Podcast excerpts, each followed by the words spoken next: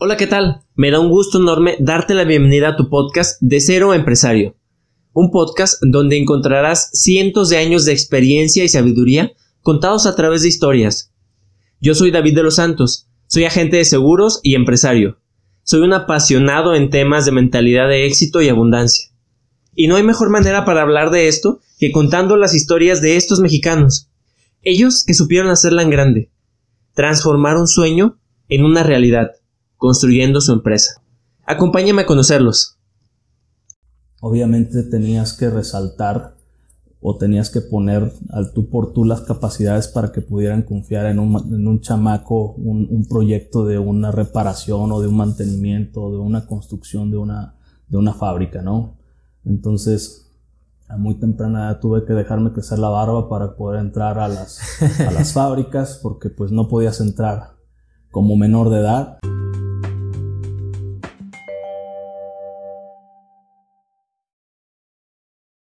Bueno, muchas gracias, señor Uriel. Gracias por la oportunidad de, permitirme entrevistarlo. Eh, la verdad es que cuando mi amigo Jorge me contó acerca de su historia, quedé muy intrigado y aparte me causó un, sentimiento de empatía y de gusto por quererlo conocer por lo que me contó acerca de usted. Y de nuevo le doy las gracias por permitirme estar en este lugar. No, muchas gracias a ti.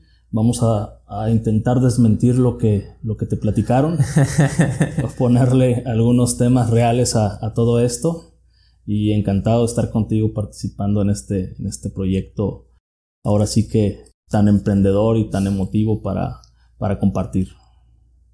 ¿Qué le parece si comenzamos con cómo fue su inicio en el mundo del emprendedurismo? Perfecto.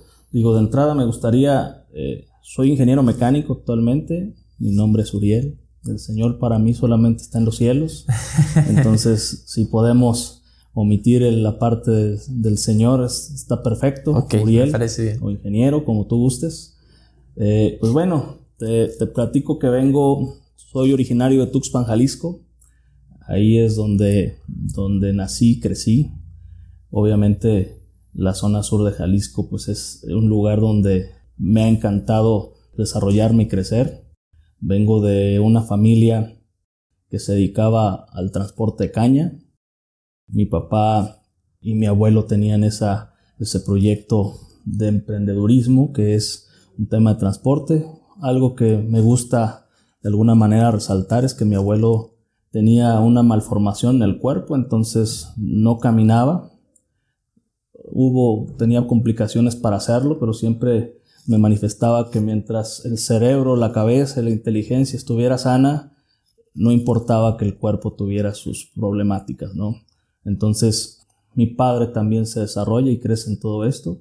Estudia aquí en el Tecnológico de Ciudad Guzmán y a la par de estar estudiando, eh, trabajaba también en la Tolteca, que en esos tiempos era pues la gran empresa también de la región, por ser una empresa de ingleses, traía eh, pues una dinámica y una forma de hacer negocios completamente diferentes y tecnología.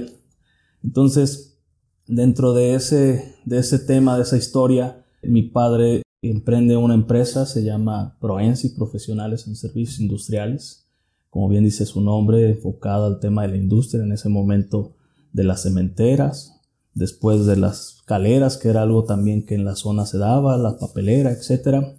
Y pues bueno, me desenvolví en ese ambiente que es de estar en una posición cómoda en una empresa y ser un, ahora sí que un participante de buen nivel dentro de la empresa, a salir de la empresa y crear una oportunidad de negocio.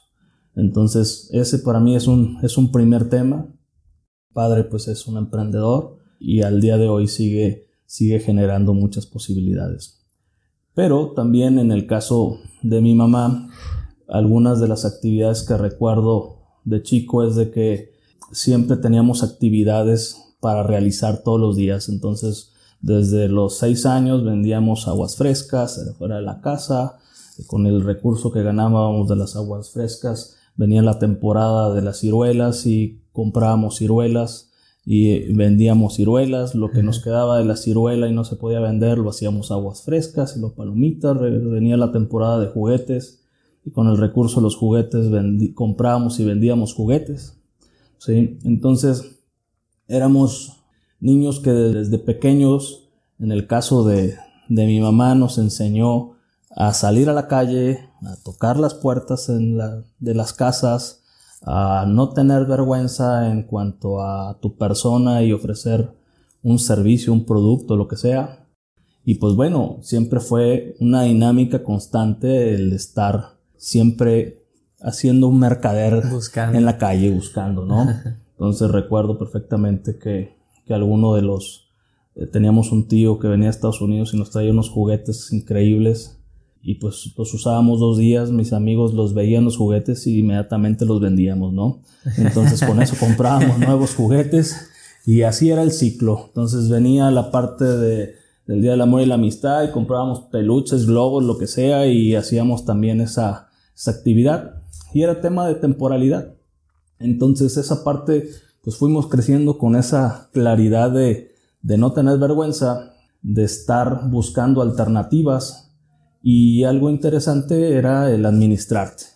Entonces saber que había un recurso que no lo podías gastar porque tenías que invertirlo para que la siguiente temporada pues fuera, fuera productiva, fuera interesante, ¿no? Entonces esos son los, los inicios eh, una vez que, fuimos creciendo, eh, siempre nos involucramos en la empresa de mi papá. Entonces nos, dio la oportunidad de trabajar desde la primera etapa, que es eh, barrer, limpiar, ser almacenista de la empresa, soldar en la empresa, generar pues, los equipos que nosotros fabricábamos ahí, hasta poder llegar a dirigir la empresa en proyectos que teníamos en diferentes estados de, la República, entonces tuvimos la capacidad de, formarnos ahí, ya en otro nivel, en un nivel donde pues tenías que interactuar con gente de mucha capacidad, de mucha experiencia, de muchos años en las industrias. Y obviamente tenías que resaltar o tenías que poner al tú por tú las capacidades para que pudieran confiar en un, en un chamaco, un, un, proyecto de una reparación o de un mantenimiento de una construcción de una, de una fábrica, ¿no? Entonces, a muy temprana edad tuve que dejarme crecer la barba para poder entrar a las, a las fábricas porque pues no podías entrar como menor de edad, al menos viéndote chico. Entonces, a los 16 años yo ya estaba en las fábricas y recorriendo el país en diferentes lugares. Mi papá nos dio la oportunidad de, dirigir también pues, grupos de personas importantes para lograr objetivos. Entonces te empiezas a dar cuenta de que eh, el tiempo en una fábrica es lo más valioso que existe, más que el recurso, más que el dinero, porque se para la fábrica el día 1 y el día 30 tiene que iniciar nuevamente sí o sí, contigo o sin ti. Entonces eso te da una formación de valorar también otros temas que son importantes en el ambiente, como lo que es el tiempo, el compromiso, eh, las calidades y el, y el tener que estar pues todo el tiempo buscando tener capacidades nuevas para poder enfrentar los nuevos retos que se te puedan venir. Wow, la verdad es que el hecho de lo, primero que, que, nos comentaste acerca de, perder el miedo a, a encontrarte con personas, a platicar con personas, es algo muy interesante porque es de donde parte, porque cuando somos niños llegamos y nos hacemos amigos de cualquier persona. Llegamos y le, dices, ¿quieres jugar? Y, y, no te da vergüenza. Es más, ni siquiera la conoces, no sabes su nombre. Pero de cierta manera eh, creces y tus mismas creencias, si no las sabes manejar, te dicen, no, me, da pena acercarme con esa persona, me vaya a decir esto, me vaya a decir lo otro. Y luego ya llegas a los 16 años y ya no te la quieres acercar a nadie, ya no puedes llegar con nadie y decir, ¿quieres jugar? Entonces es muy importante lo que nos comentas del hecho de que, que tienes que hablar con personas y tienes que ser sociable, además de transmitir la seguridad y transmitir el conocimiento, porque si bien es cierto que a veces la edad no nos ayuda, cuando iniciamos muy jóvenes, lo tenemos que sustituir de alguna otra manera. Claro, el miedo pues es algo que es una protección para todos y hay que, y hay que estarle, hay que mantenerlo, hay que, hay que escucharlo, pero también es simplemente es una protección una vez que entiendes por qué tienes miedo y, tienes la capacidad de discernirlo, pues ahora sigue la siguiente etapa que es avanzar.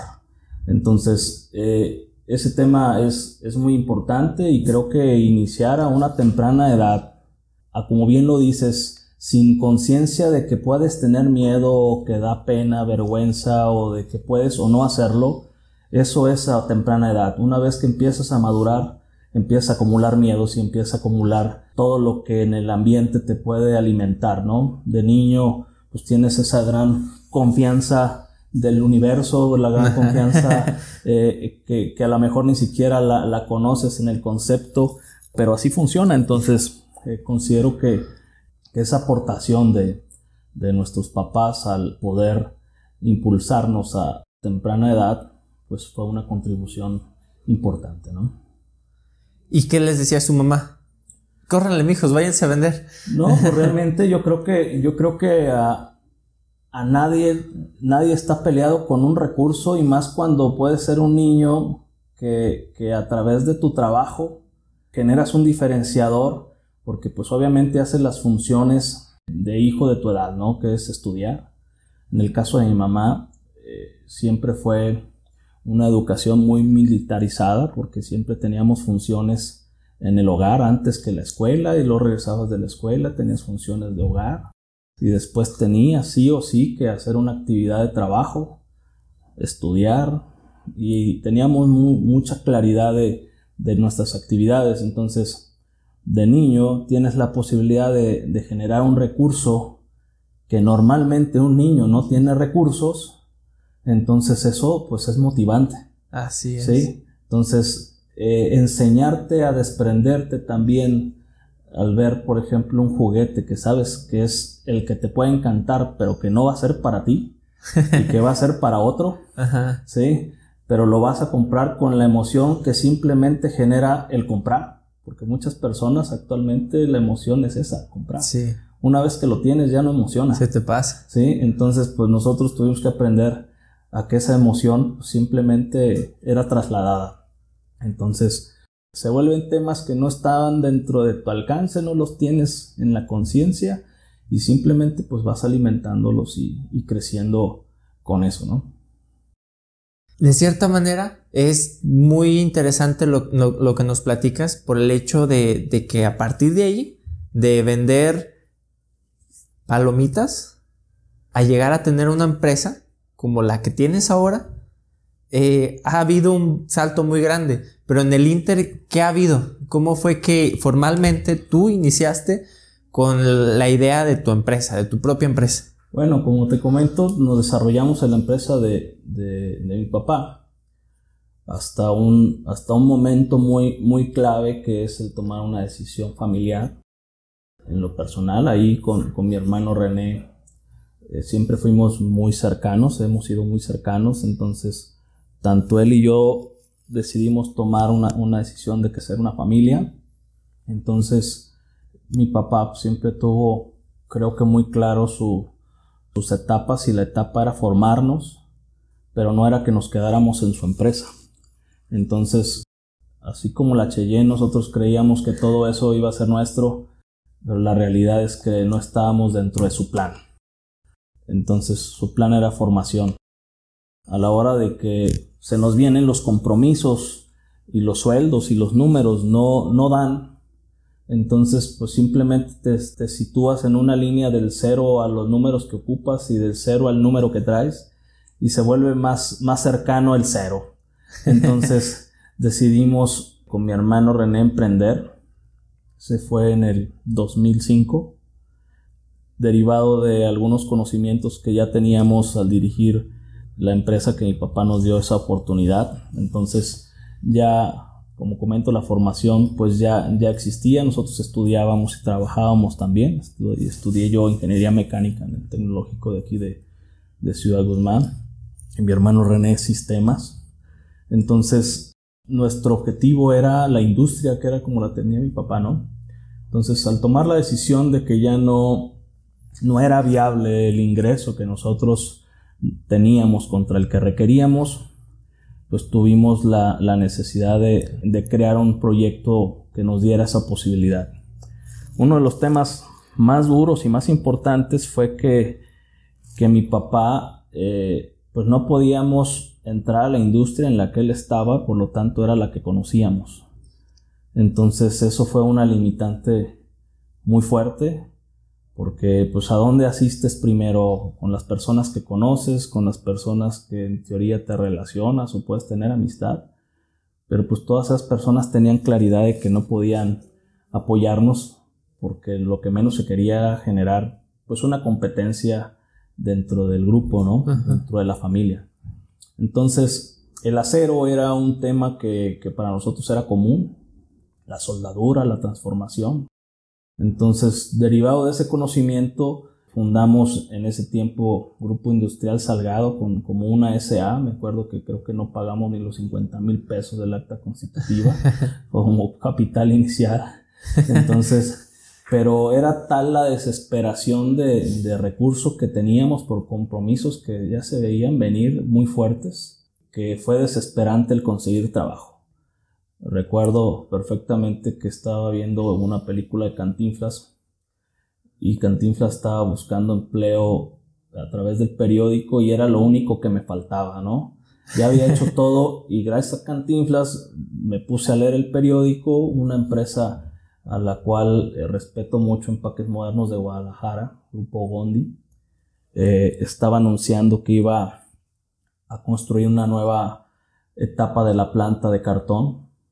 Recordé que jamás habíamos estado trabajando ahí, entonces si no estábamos trabajando antes ahí, entonces no estaba limitado a participar ahí. fui, hice un recorrido, eh, casualmente o, o gracias a Dios eh, el director conocía a mi papá, aunque no estaba yo limitado a, buscar esa oportunidad, porque insisto, no, no habíamos hecho proyectos ahí. Me reconoció y pues cerré el, uno de los proyectos más grandes del grupo en una visita gracias a un periódico, ¿no? Entonces regresé con mi papá y le digo, oye papá, pues ahora te subcontrato el proyecto, yo no tengo infraestructura, déjame hacer a mí unas bodegas que se tenían que hacer y unos tanques. Tampoco los pude hacer yo, porque, pero los subcontraté a personas que sabían hacerlo. Y ahí es donde nace el Grupo Industrial Salgado. Ese fue el arranque de, de, una, de una nueva etapa o donde, donde emprender a veces no es una, una decisión. A veces emprender es, un, es una consecuencia. Entonces, en mi caso, eh, fue una consecuencia de no estar visualizando que tenía que salir de la empresa de mi papá. Y, lo que nos platicas es, es muy interesante porque las charlas que he tenido con otros empresarios también han llegado a esa conclusión de que a veces ni siquiera tú sabes hacia dónde avanzar, pero la misma vida te va mostrando hacia dónde puede que puedas avanzar y llega un punto en el que inclusive es un antes y un después, como tú bien lo dices. Estabas viendo el, periódico, viendo Cantinflas. ¿Quién hubiera imaginado que viendo una película ibas a llegar a tu primer trato y que de ahí hubieras llegado a crecer hasta donde ahorita estás? Sí, ahora sí que, como bien comentas, lo, lo importante sí es estar preparado para algún momento, ¿no? Estar alerta ahí, y no ser incansable en la búsqueda de tus, de tus metas, de tus objetivos. Y pues bueno, esa es, esa realmente esa primera etapa en la cual eh, iniciamos ese, ese proyecto que al día de hoy se llama Concavus. Entonces, en la empresa de Concavus nos dedicamos a hacer estructuras, yo le llamo raras, no convencionales. Eh, tuvimos la fortuna de, de que dentro del proceso de la industria en el que manejamos, nosotros deformamos algunos materiales y esos materiales los integramos a proyectos arquitectónicos. Entonces fue de manera muy rápida, afortunadamente, el que pronto iniciamos con proyectos muy grandes. Entonces fue de 0 a 100 en poco, en poco tiempo, a mucha velocidad y de ahí empezamos a atender proyectos como el Estadio de las Chivas, como el Santuario de los Mártires, proyectos que traíamos eh, fuera del país como en Chile, en Guatemala.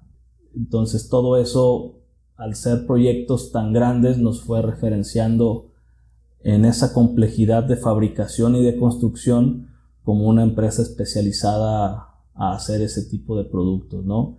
De ahí nos lleva pues, a un museo Somaya, nos lleva a proyectos donde por sí mismo el, el tamaño del proyecto y la confianza del cliente a apostarle a una empresa de nueva creación y pues de personajes que simplemente tenían la claridad de que lo podían hacer aunque no supiéramos cómo, pues así fue como, como la empresa afortunadamente se fue posicionando y en el tiempo pues ha ido migrando a nuevos modelos de negocios, eh, a otras empresas donde, donde pues tenemos diferentes actividades y giros como es lo desarrollo inmobiliario, eh, como son temas de salud, eh, como son temas de gerenciamiento, eh, y donde la parte de, de, emprender creo que se vuelve algo inagotable porque pues hay una cantidad importante en el ambiente como para generar oportunidades, ¿no?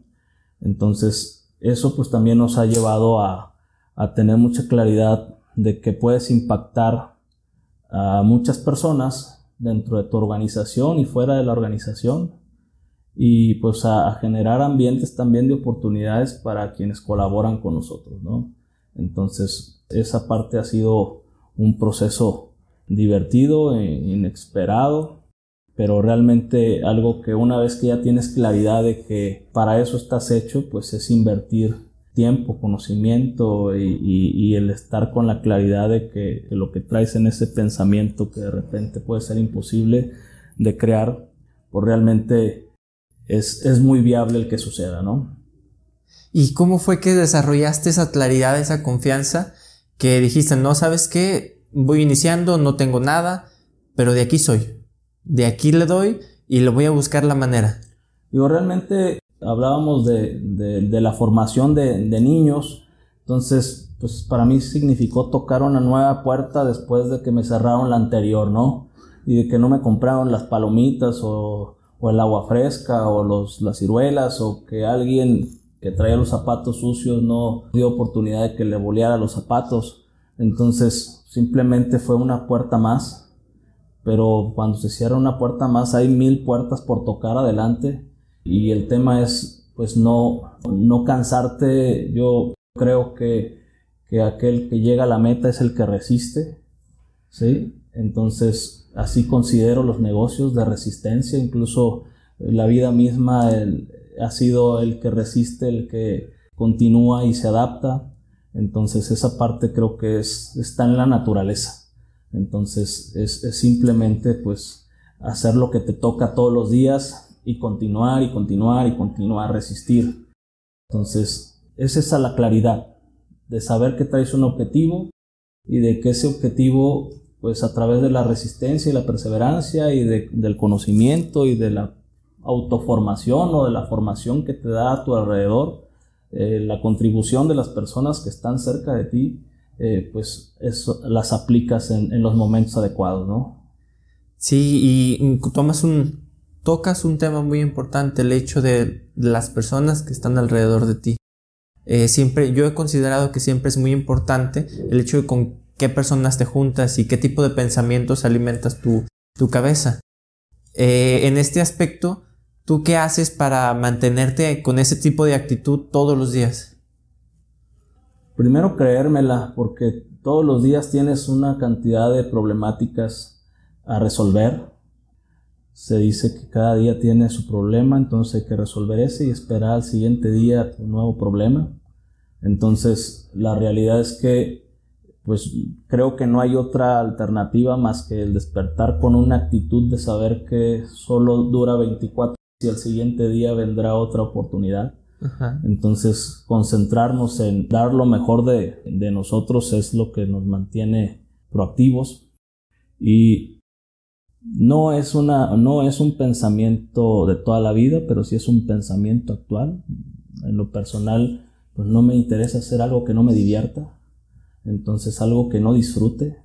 Si, si divirtiéndote, disfrutando, vas a tener problemas, cuando no te divierte y no lo disfrutas, tus problemas se vuelven más complejos, ¿no? Así Entonces, en este caso, estoy completamente claro que va a haber eh, muchos requerimientos y que hay que atenderlos y es parte de la naturaleza de, de la evolución, del crecimiento. El crecimiento duele. Entonces hay que estar preparado si es que quieres crecer eh, para que te duela. Así es, porque pues yo soy un fiel creyente de que a veces actuamos como un tipo de metamorfosis. Tenemos que transformarnos primero y a pesar de que nos duela, debemos de aprender a, a sobrellevar ese dolor para aprender, como por ejemplo la, la oruga. La oruga no sabe que, que va a ser ese cambio tan grande. ella, pues muy probablemente hasta piensa que se va a morir. No sé, no soy una oruga. Pero ese cambio donde aprovechas lo que la vida te pone para tomarlo y hacer lo que la vida te trajo a hacer, pero esforzándote. Totalmente de acuerdo. Eh, estoy claro con esa parte y coincido con la metamorfosis y es son, son evoluciones constantes. Ahora sí que vas y avanzas un par de escalones o, o hay metas que simplemente eh, son un, un, primer paso a llegar, llegas a una meta y eso te generó pues el, el, tener la capacidad de prepararte para llegar a ese punto, pero la siguiente meta, objetivo, tiene sus propias variables y tendrás que hacer uso de tu conocimiento o del conocimiento de los demás y o de saber acompañarte, arroparte de quienes tienen otros conocimientos que no vas a ser favorecido tú para tenerlos y tener claridad con, con mucha humildad de, de, que formas parte de una, de, de, una comunidad y hay que ser una comunidad también en la empresa, ¿no? Entonces, el integrar, el participar con diferentes actores, pues te hace la vida más fácil porque pues todos y cada uno contribuyen a un resultado. Así es. Durante la, la plática he notado que haces mucho hincapié en el hecho de que todos tenemos que sentirnos apasionados por lo que nos gusta, pero también he notado que hablas acerca del hecho de cómo ayudar a las demás personas con lo que estás haciendo, porque si no piensas en ayudar a las demás personas, no puedes crecer tanto. ¿Nos podrías contar un poco más acerca de este tema? Sí, claro que sí. Pues bueno, yo creo que hay un tema donde te apoyas y apoyas directa indirectamente a, a las personas que están a tu alrededor definitivamente creo en que lograr un equipo que se autogestione porque creen en el proyecto, lo vuelva suyo, no crea que, que forma parte de una empresa y donde hay un dueño o, de, o donde hay inversionistas y ellos simplemente son colaboradores. No creo en esa, en esa parte. Yo creo en socios.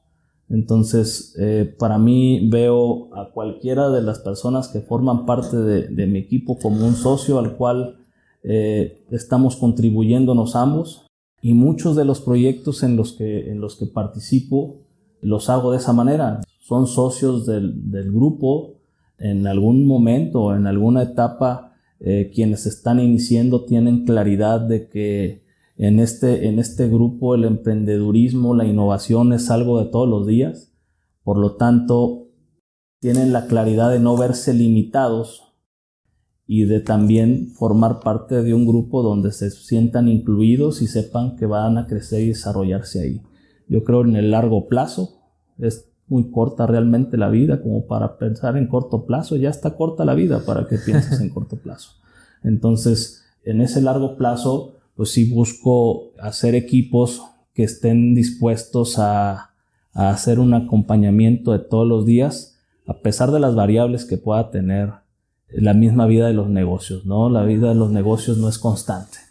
Entonces, a veces estás en una posición interesante, llega un, virus y nos, nos, nos quiere acabar a todos, pero o llega una devaluación, o llegan dirigentes que no son adecuados o cometes tus propios errores, tomas decisiones que no son que son equivocadas o no fueron las más prudentes en ese momento, porque esto sucede todos los días.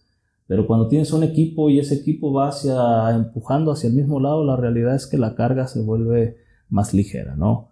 Y de manera indirecta, pues el, también pensar en que tus proyectos, tus desarrollos, tus invenciones puedan impactar a una comunidad de manera indirecta es importante.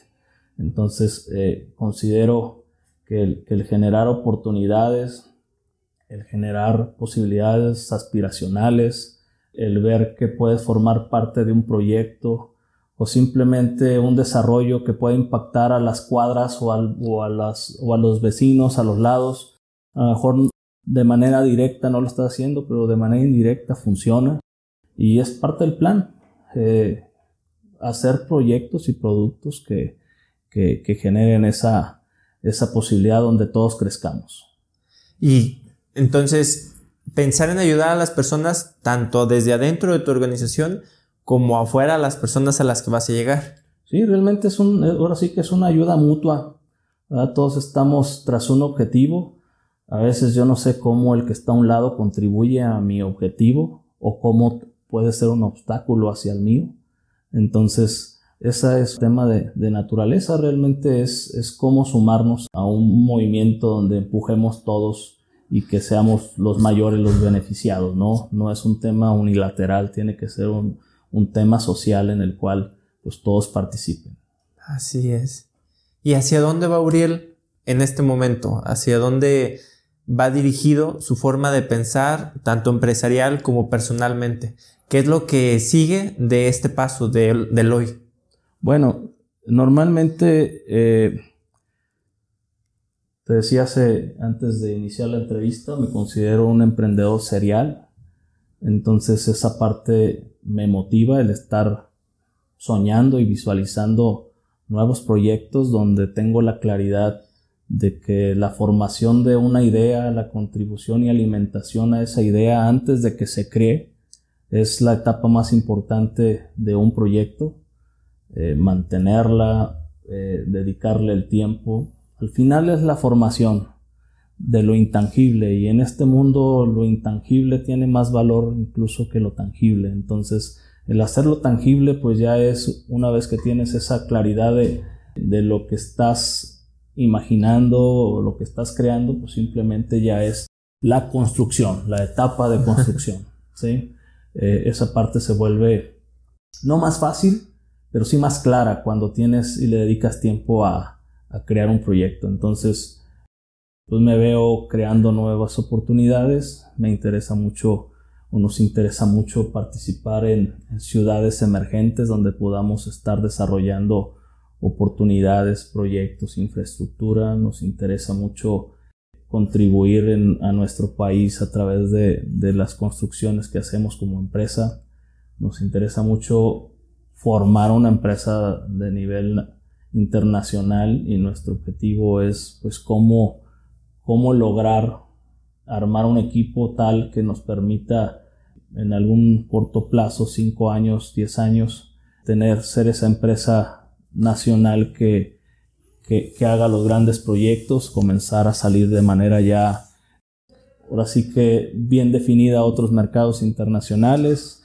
Entonces, realmente hay, hay mucha actividad, nuestras empresas son muy innovadoras, entonces la mayoría de los proyectos que hacemos no son repetibles, entonces eso nos genera que cada proyecto es un producto nuevo, hay que dedicarle su tiempo y hay que estar generando por la posibilidad de que esté desarrollado de la mejor manera. Entonces, está divertido lo que viene, ¿sí? Y, pues bueno, como decía, es parte de, la, de lo que busco, que sean proyectos que me motiven, que me diviertan y que eso me ayude a ser más fácil cuando se vengan las cargas pesadas, ¿no? Así es. Y si bien iniciaste bajo un tema de, dices tú, a veces el dinero que, recibe está más cercano a, cero, eh, iniciaste con esa iniciativa de, de pues cubrir tus necesidades, vaya. Pero es muy interesante cómo se ha transformado esa idea a, buscar hacer ahora lo que te gusta. Y el hecho está en también en que no te puedes conformar o no puedes quedarte solamente en un lugar. Tienes que seguirte innovando.